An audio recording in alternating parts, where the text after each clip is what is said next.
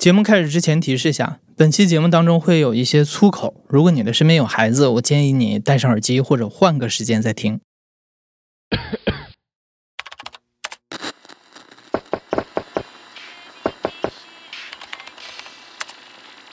呃，有几个女的，那头发好高啊，也看不到她的脸长啥样，但是就有那么多人为她尖叫，你知道杀马特来了。以前我最在乎就是我这个头发，可以说就像人在，头发在王，头发王那样。他们上身穿的很时尚、很时髦，下身也还可以，但是就赶个马车拉一车炭去卖炭，那马车上还放个低音炮，放那个欢子的《心痛二零零九》。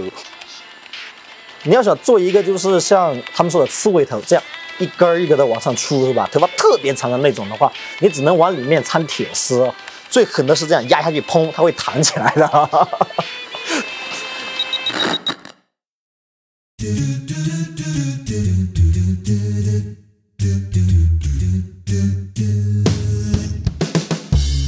欢迎收听故事 FM，我是艾哲，一个收集故事的人。在这里，我们用你的声音讲述你的故事。每周一、三、五，咱们不见不散。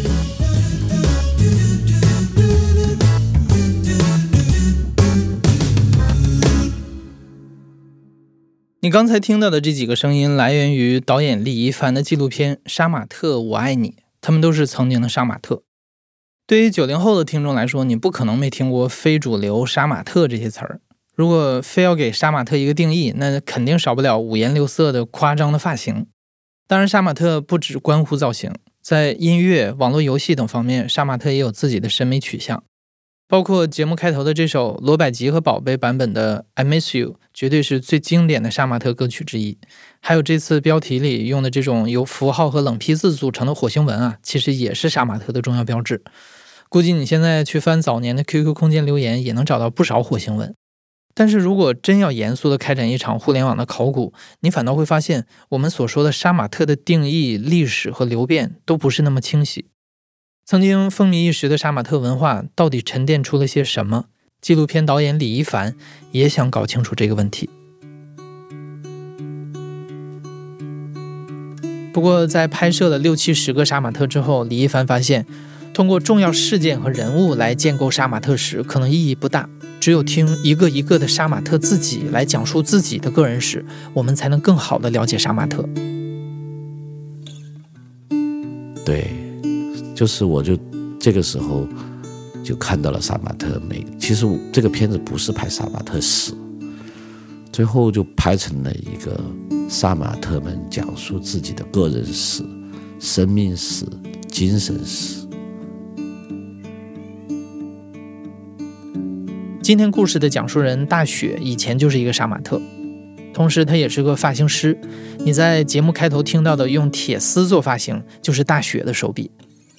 大雪的人生可以说是和杀马特史紧密的咬合着。杀马特对于大雪来说是信仰一般的存在，这也让他的发型师工作有了更丰富的故事和意味。我是大雪，我是九三年的人，今年二十九了。是一名曾经的杀马特，我是云南大理洱源人，现在经营着自己的小理发店、纹身室，维持着自己的生活。我从小的话，因为我父亲没在我身边，都是我跟我妈我们一起生活，是吧？特别讨厌他，他根本不知道什么叫教育，什么叫为人父母，你知道吧？他对子女的教育唯独就只有一样，要么就是拼命的骂你，要么就是拼命的打你。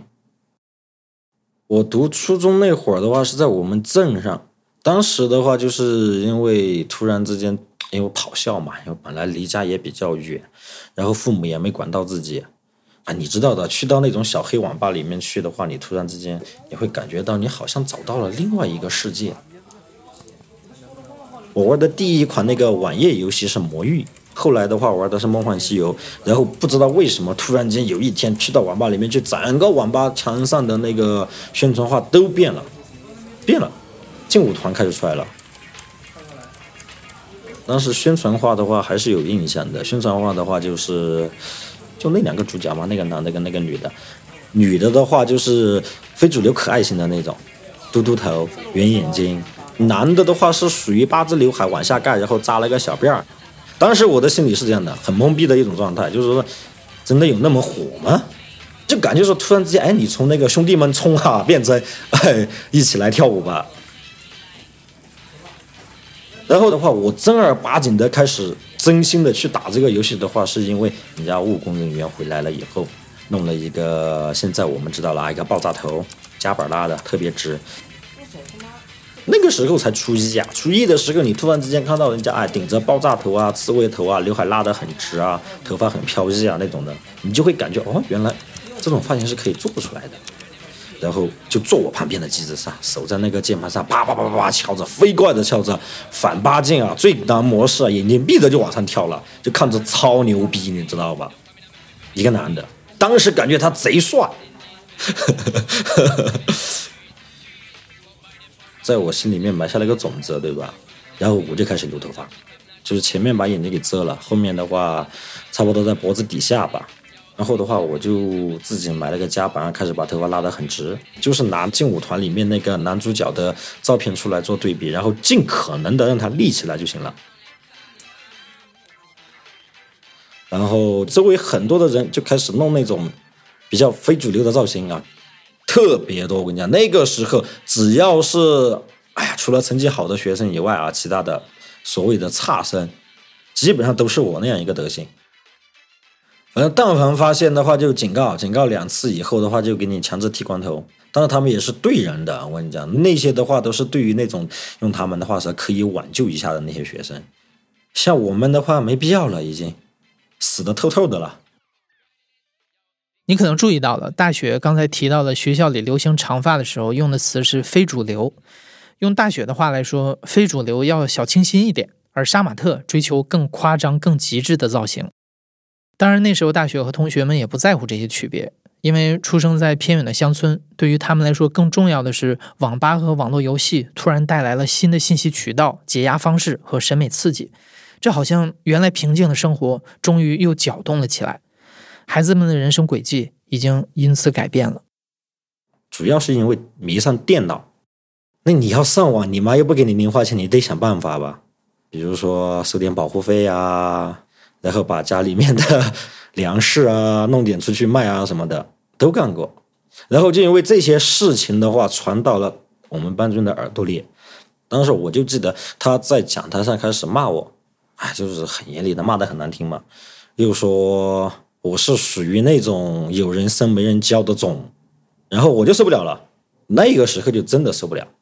然后我记得很清楚，因为我们当时的教学条件也不是太好，两个人坐一条凳子，那个不是靠凳，也就是一般的那种板凳，我就起来一脚把我的同桌给踹倒了，拎着板凳腿就上去了，同学都拉在我上，然后班主任就跑到门口去，他就问我说：“你是不是不想读啦？”我说：“我肯定不读了，我肯定不待了。”他让我写了一篇保证书。就是说我自愿不读了，要让我的家长来把我带回去，我也没去找我妈，就让我爷爷。当时我爷爷七十多岁，他就问我了一句，他说：“你还在这里待吗？”我说：“不待了。”我爷就带着我走了。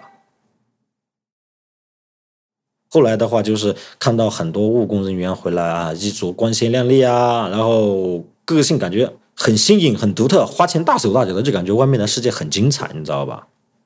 然后就特别有种想法，就是我要出去，我不想待在这个地方，我再怎么样，我都不想待在这个地方。不出意外，大雪的爸爸知道这件事儿之后，专程赶回来把他收拾了一顿。但大雪是打死都不愿意再回学校了。那一年是二零零九年，当时的大雪只有十六岁，连身份证都没有，一个人出去闯荡谈何容易？不过大雪有亲戚在昆明打工，最终大雪的爸爸决定把他送去昆明。如果说在家的时候，大雪捯饬头发还只是弄着玩儿，那前往城市就是跨入下一个阶段的试炼。在这里，杀马特被标上了不同的价值，大雪需要在头发和工作中做出选择，这就不是玩玩那么简单了。离开我妈了，然后又到我姐、我哥身边了，我感觉是不是从一个牢笼又跑到另外一个牢笼去了？呃，我哥跟我姐对我挺好。但就是我受不了那种他们一定要用一种长辈的语气来跟你说话，来一套一套的教育的你的那种感觉。跟我哥我姐待了一段时间以后，我就直接出去了。但是随即而来的问题又出现了，那就说我顶着那样一个头发，我去找工作，然后我年纪又小，我学历又低，谁会要我呢？当时我的头发也是比较长了，脖子后面的头发都已经到你的背的中心了。那个时候的话，就看到人家在门口贴了招聘，本店招工这样子，然后人家看到我那个造型，第一句话就啊我们不要了。问了好几家都是一样的，哎，终于找到一家了。然后那个老板看了我一下，就问我说：“可以，工资六百，包你吃住，必须去把头发给剪了。”你知道当时我是去应聘什么样的一个工作吗？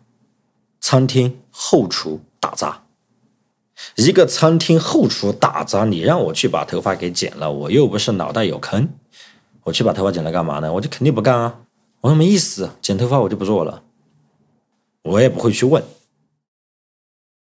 这个事情。我到现在我都想不明白。我说我去找一份工作，关我头发有什么关系呢？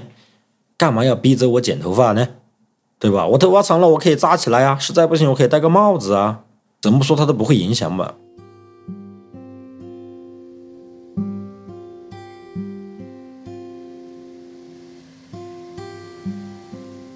做了以后的话，我能怎么办？要不是每天瞎溜达瞎走，但是我又没钱，而且当时我住的那个房子，它是城中村的一个小房子，特别矮，二十四小时你必须要得开灯。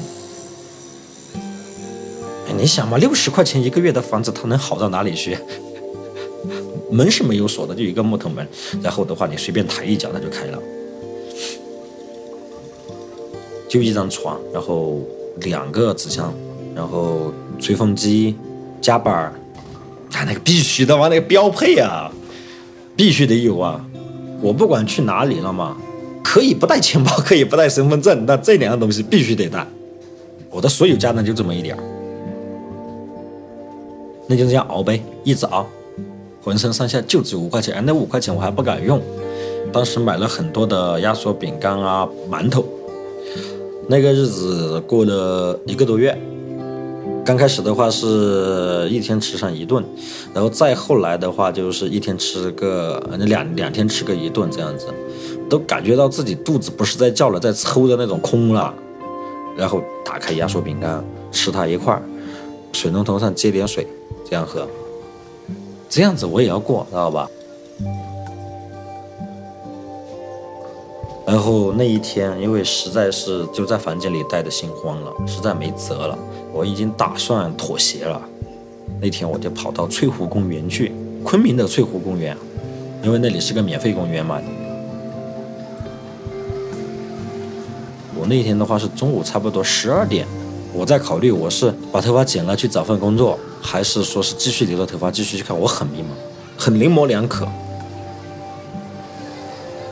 当时的话，头发只是自己比较喜欢，觉得很酷，但是还没有达到像后来那种，就是杀马特已经根深蒂固的成为自己心中的那种感觉了。没还没达到那个程度呢，因为那个时候还在可以选择，就是啊，我要不要去剪了？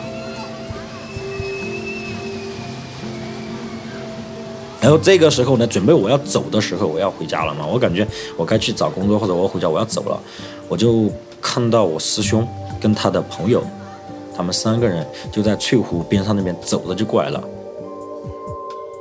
当时我师兄的话是标准的杀马特造型，很帅的一件那个就是小马甲，然后配一件大领衬衫，然后双色的紧身裤、尖头皮鞋，头发的话真的可以用五颜六色来形容，彩虹狮子头了解一下，正儿八经的刺猬头，龙珠里面赛亚人的那个造型，差不多就是那样子的。哇，感觉那分钟我跟你讲，那分钟就感觉哇，太他妈帅了，真屌啊！然后就情不自禁上去搭讪了嘛。我就说，哎，帅哥，你们在哪里工作？我去找工作，他们都没要我。那我就想问一下，你们到底是做什么工作？你可以留这么长的头发，对吧？然后我师兄在看了我一眼，他也很热情，他说，哎，做发型师你就得留啊。那我就觉得啊，那我是不是也可以去做发型师？然后我就问说，要不要人？然后他就说。我这边的话是不要了，但是的话，我可以介绍到另外一个地方去，就是我师兄的师傅，也就是我的后来的这个发型师，我这个师傅，对吧？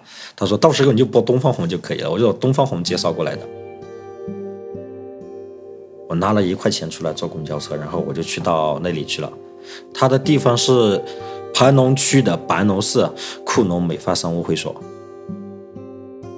老板就出来了，就是我师傅就出来了，他就问我说：“哎，帅哥，你要剪头发吗？”我说：“不是，我说我是被哪个介绍过来的，我就想来问一下你们这边还招人吗？”然后我师傅就说了一句：“招啊！”然后我听到了这辈子最他妈听的最爽的一句话。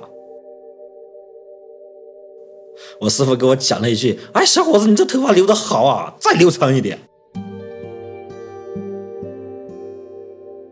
你能想象那种感觉吗？瞬间，哎，很多人告诉你把头发剪了，头发太长了。就他告诉我，你这头发可以啊，留得够长啊，再留长一点，我给你弄个发型，绝对帅。哎，完了，从那天开始我就踏入美发行业了，就到现在了。一转眼，零九年到现在二零二一年，都过去十二年了。我感觉这个就是命中注定的事情了，所以说我的头发就保住了。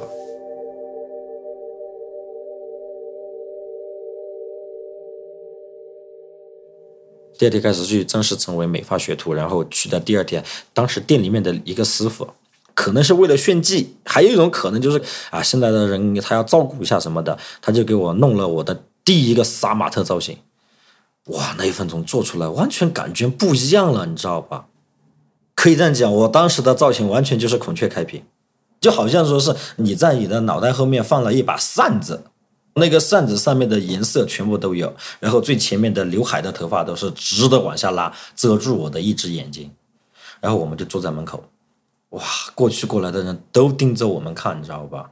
啊，然后就感觉你是有那种万众瞩目的感觉，因为你要想，在我去应聘个服务员，一个厨房的杂工，人家都不要你，屌都不屌你。然后突然之间，哇，目光全部在你这一边了。肯定是满脸嫌弃了嘛！大家看我的目光绝对是嫌弃的，我自己都看得出来啊。他那个嘴角拉得很低，然后眼睛眯成一条缝。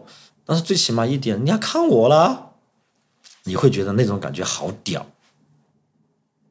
然后过了怕一个多星期，我师兄从他上班的那个店里面回来了，他不在那里做了。你想吧，这个。算得上是引路人的这个师兄他回来了，然后我们的感情也就开始好起来了，是吧？然后他就看到我，他就说啊，师弟，你怎么能穿这样的衣服呢？又不好看，又没个性。然后你猜怎么着？他就把我带到他租的房子里面去，他就把他的衣服借给我穿，一套韩版的紧身小西装，很常见的，但是他的那个颜色有点骚哦，有点粉红色的一套。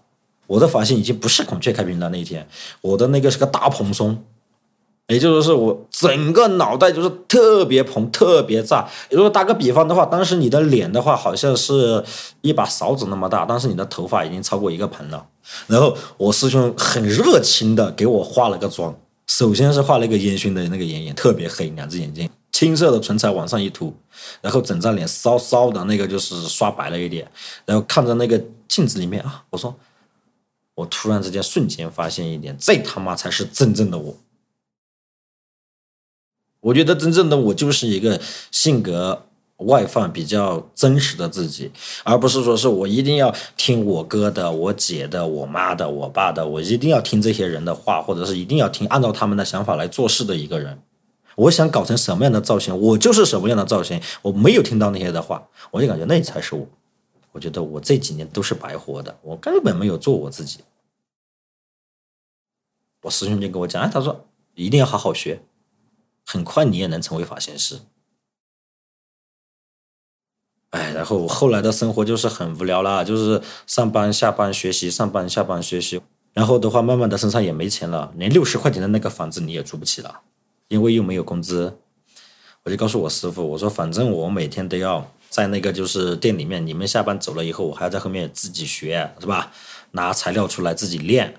那我就干脆把被子也拿一套过来这里，反正我弄完以后把门关了，卫生打扫好了，我就睡洗头床呗。我师傅也答应了，我就在那个洗头床上这样子待了一个多月。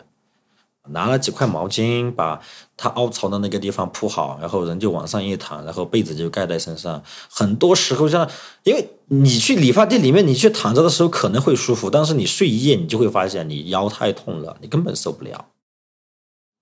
而且，唉，我当时去学的时候，那个手上开了一百多个口子，然后。口子恢复好了以后的话，又泡了水，泡了水了以后，洗发水、染发剂、烫发水又开始咬自己的皮肤，然后它就会变成黑色的。我根本没有那种坚持下去的心了，然后我就拿着笔记本嘛，因为我当时做学徒嘛，在我每次想放弃的时候，我都会把我的笔记本拿出来，在那个笔记本的最后一页，我写了这样一句话：每当想放弃的时候，想想你为什么开始。我开始就是因为我在镜子里面看到了最真实的自己，我成为了一个杀马特，然后这个爱好的必然条件就是我得要成为一个发型师。就这句话一直激励我，然后就一直忍着忍着忍着，忍到最后我成为了一个发型师，最后熬过来了，真的也熬下来了。大雪不仅成为了发型师，而且因为热爱，他在杀马特发型上做出了很多创新。比如，为了做出处理效果更好的发型，他会把铁丝缠在头发里。所以，一年时间不到，大雪就已经小有名气了。就在不断帮别人做造型的过程中，大雪也结识了不少杀马特，甚至他也影响了一些人，带他们成为杀马特。慢慢的，大雪有了自己的一帮杀马特兄弟，算上大雪，总共六个人。通过他们，大雪第一次意识到，成为杀马特的原因可以有很多种。这帮兄弟中有一个人叫大娃，他也是大雪亲自做过杀马特造型的第一个人。他的外号叫大娃，造型的话有点像冲天炮、锥形的一个塔尖儿一样的。我是按照他要求给他做的，但是的话，你要想你往上走的话，他肯定会往下塌呀，对吧？你放再多的发胶，它都不行啊！哎，牛逼的时候到了，就是超牛逼的。我拿了一双那个就是一次性筷子，两个筷子立起来，然后我的话就把头发往它边上慢慢慢慢的绕，一边绕一边喷发胶，然后最后你会发现，哎，头发干了，立起来了，它不会倒了。然后我就发现，哎，感觉起来了。当时还差点东西，差什么？他没化妆，他妈的，他竟然不化妆，你知道吧？我实在看不下去了，我就给他画了一下眼影。我选择的是红色的，血红色的，自杀小分队里面那个小丑的那个那个红色，红色往上面一怼，然后的话，嘴唇的话，黑青黑青的那个颜色往上一放，瞬间那味儿就起来了。然后他特别高兴，拉着我啊，师傅长师傅短啊，然后的话又是跟我要联系方式，我感觉哎，有点从他身上看到我的影子了。从那次以后就正儿八经的认识了，他隔三差五都会跑到我们的理发店来。他的话是这样子，他爸的话是挖煤炭的，矿洞倒塌，把脚给砸坏了，然后没医好，就是属于半残废一样的。然后他妈的话是受不了苦，带着他妹就改嫁跑了，家里爷爷奶奶带着，从小受尽各种欺负，各种欺辱。他受到的最大的侮辱就是同村的一个小男孩。把他内裤脱下来往他头上罩去了，包括到了学校，人家都会欺负他。他就跟我讲了嘛，他说我走路啊，我吃东西啊，我上个厕所啊什么的，他们都有那个说的地方来找我麻烦这种了嘛。你会发现他做什么事情都是错的，在别人的眼睛里面都是错的，他就是被别人欺负的、凌辱的对象，而且他被人家欺负了，他还不敢回去说，所以他只是读到什么，读到小学六年级都没毕业。到了十五岁了以后，就跟着同村的工人开始出去了，就跑到昆明去了。当时他们的话是有工作的话就去做，没工作的话就住在我跟你说的那个白龙市的那个城中村里。那天他在工地上也是干活，然后的话崴到脚，他们的那个工头硬要逼着他把剩下的那点活做完了才准他走，他就起来了。当然那个时候他头发也是立起来的啊。他就跟工头很霸气的说：“老子不干了。”回来了以后的话，他换了衣服，弄了脚，然后跑到店里面来，然后我们就开始聊了。我就问他说：“哎，我们也认识这一久了啊，因为为什么进入杀马特的？”他跟我讲的就这句话：“我把头发立起来了，染了颜色，人家不打我了。但是还有一个人，小庆，十四岁、十五岁这样子，个子比较小，皮肤比较黑，瘦瘦的，眼睛稍微有点眯，肿起来那种感觉嘛，特别内向。我们那个理发店的对面有一个叫景大汽修厂的，经常性的会看到啊，他在修车厂里面会被其他的那个修车工的师傅欺负。然后那天小庆过来剪头发，我就跟他讲，我说。小庆啊，你这个脸型不对啊，我可以给你弄个另外的发型。他说好啊，我就按照我自己的想法给他弄了一个杀马特。弄好了以后的话，我拿红色的彩喷就在他的头顶上给喷了一个爱心。然后小庆看了，没出声，什么都没说，但是他稍微的笑了，稍稍的笑了一下，他应该是很满意。去发型的第二天。我就跑到他们厂里面去上厕所嘛，刚好他也在，因为那个厕所很简陋的，连隔板墙都没有。我们两个就一边蹲着一边在聊天了嘛，然后就开始把他的那个 QQ 号码拿到手里边了。我经常会去看嘛，它上面就是一些很偏激的语言，作为我的哥哥姐姐，我把命给你们，行了吧？这样的内容，或者是你们是真的看着我活着，你们很累是吧？或者是我死给你们看，行不？就是很厌世、很偏激的那种语言，然后慢慢、慢慢、慢慢的，最后我知道了，他们家里面算上他已经是老六了，他是最小的一个，所以说他受到的欺负不是说是来自于外界，是来自于他头上的那五个兄弟姐妹，他肯定应该是受到哥哥姐姐的冷暴力，然后造成这样的一个性格。他跟我讲的最多的就是说是啊，你们真好。他很羡慕我们可以这样讲。我当时我就在想，我就说是，其实有些杀马特啊，像我一样啊，我一个杀马特，我是因为爱好，我是因为一种信仰。但是像他们变成杀马特，仅仅只是为了生存而已，不被欺负而已。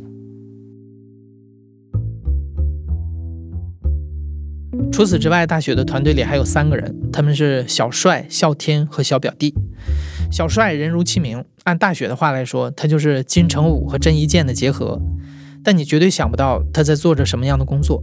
他在收泔水，为了保留头发，小帅宁愿收泔水。他和大雪很像，从小在家暴中长大。他做杀马特也只是为了多得到一些关心。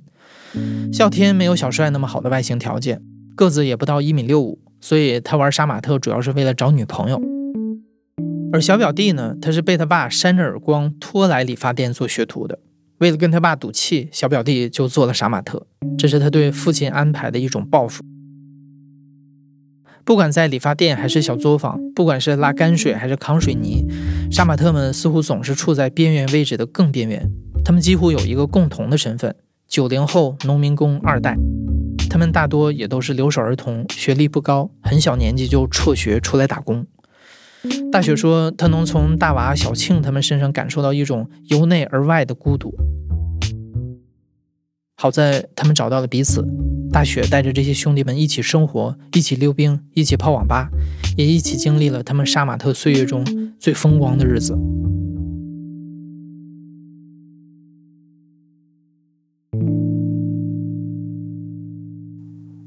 我们这个小团队开始聚集在一起了，住都开始住在一起了。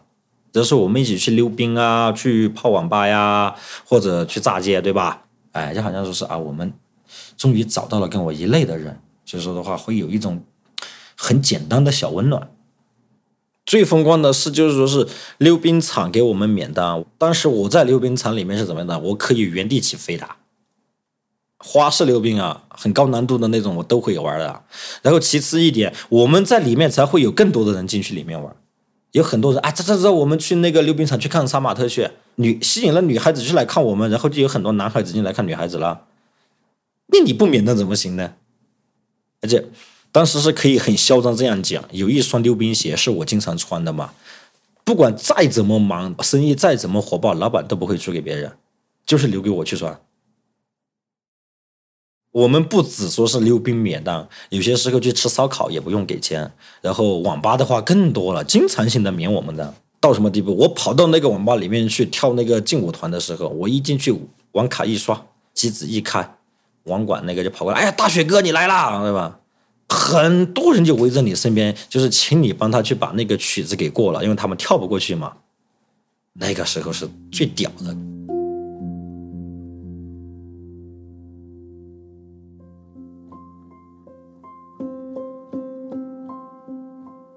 这种情况就持续了一个半年左右。哎呦，反正就这样子，半年以后的话，就开始全网开始封杀杀马特，不管线上线下。大雪至今也不知道这一切是怎么发生的。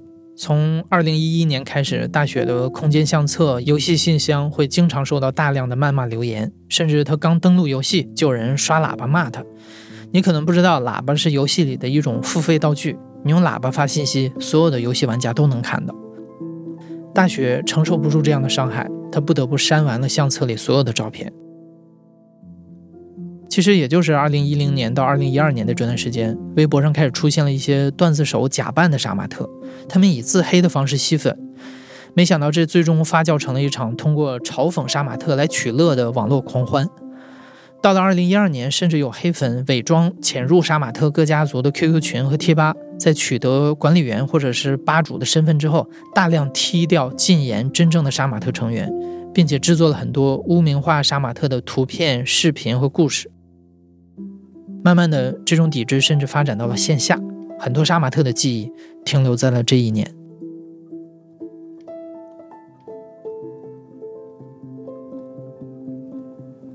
最恐怖的时候是线下的时候，是人家会在你的理发店门口盯梢。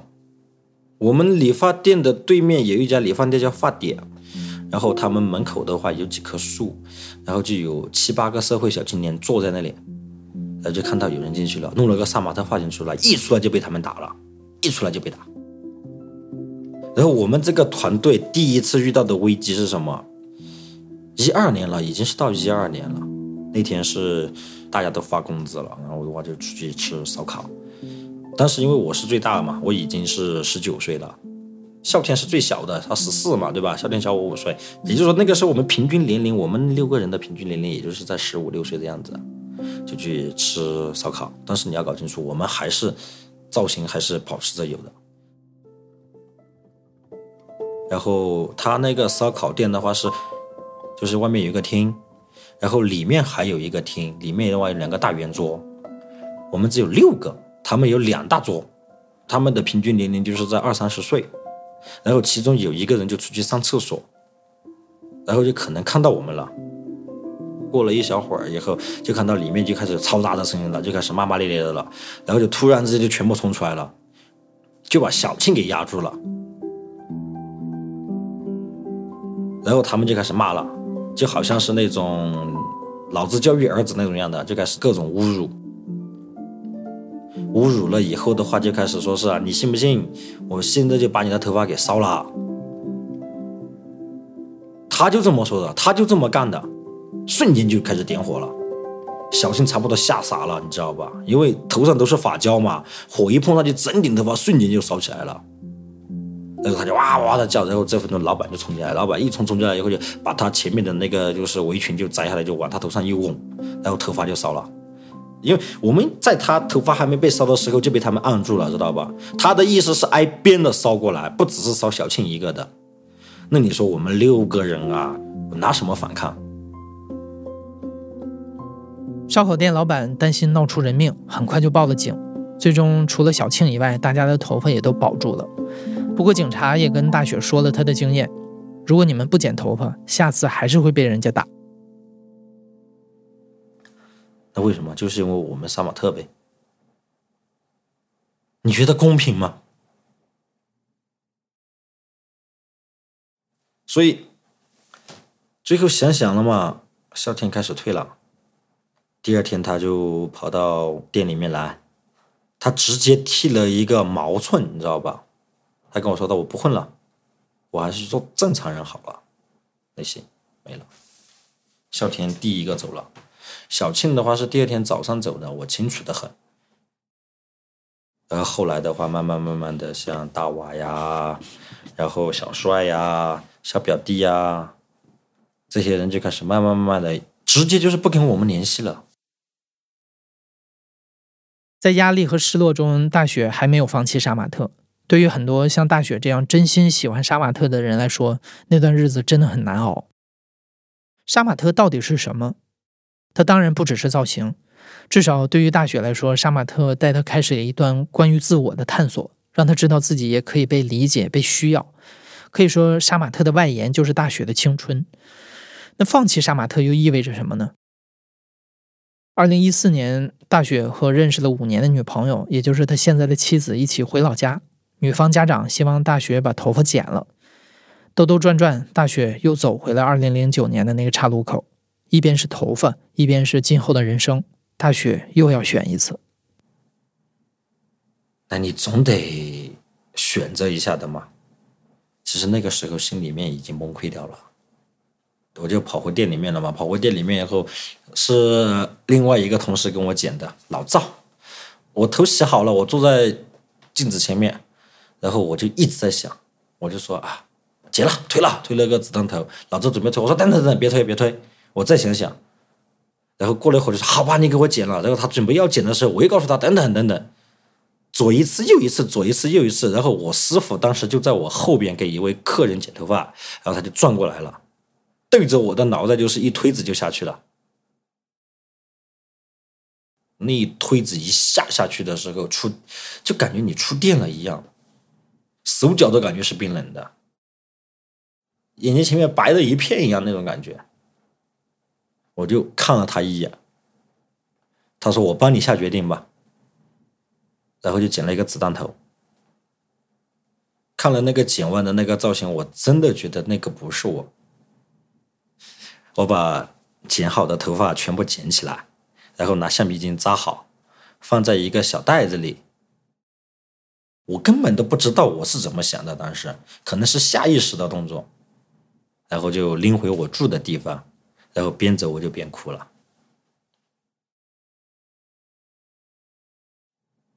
我把头发收好了，拿回到家里面去以后，我又折回去店里面继续上班。然后我师傅，我师傅他也把头洗了。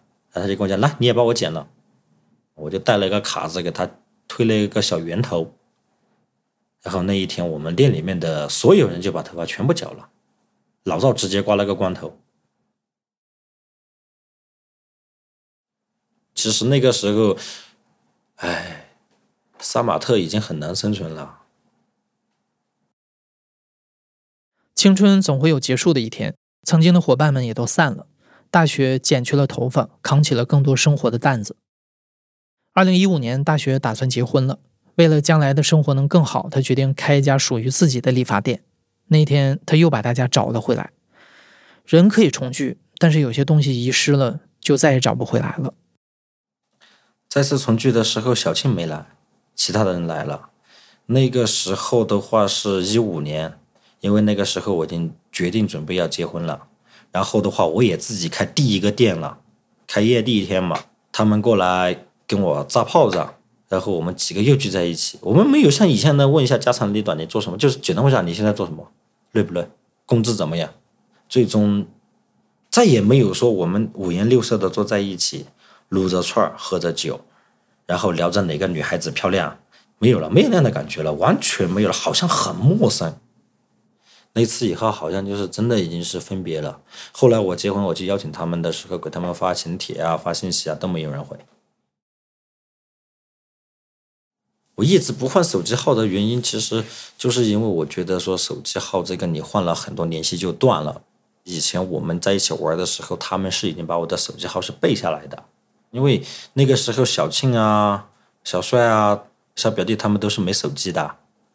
那有些时候他们泡到妞啊，或者是找到女朋友啊，要联系的嘛，所以说他们一般给人家的号码都是给我的号码，所以说我相信他们肯定会记得我的号码，但他们就是没打过，自始至终没打过。刚开始是难过，但是慢慢慢的就好了，特别是有一段时间看到他们啊发出来的空间，感觉他们都过得挺好，我就觉得说是啊，他们终于找到他们自己的生活了，代替的人已经找到了。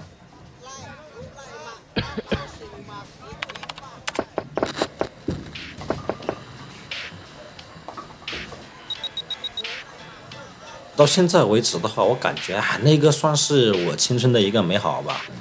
最起码我闪光过，我嚣张过，我霸道过，我欺负别人。别人也欺负过我，我也做过我自己，我也去那个按照别人的心意做过。如果当时没有抵制杀马特事件，哎，现在我应该还是一个杀马特，还是顶着夸张的造型，穿着奇装艳服、化着浓浓的妆走在街上。但是如果以后杀马特重新火起来，说我应该不会去玩了。一个是我变了，一个是杀马特变了，他是另外一群人心中的杀马特，是他们想看到的杀马特。他都是每一个时代都有每一个时代该有的东西。我的青春已经在那里玩过了。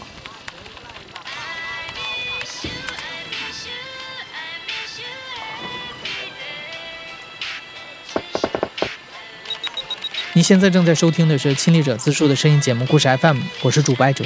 本期节目由林峰制作，声音设计彭涵，实习生严静文。另外，也要感谢导演李一凡和天使对本期节目的支持。如果你也有一段和杀马特有关的青春故事，欢迎你在评论区里和我们分享。感谢你的收听，咱们下期再见。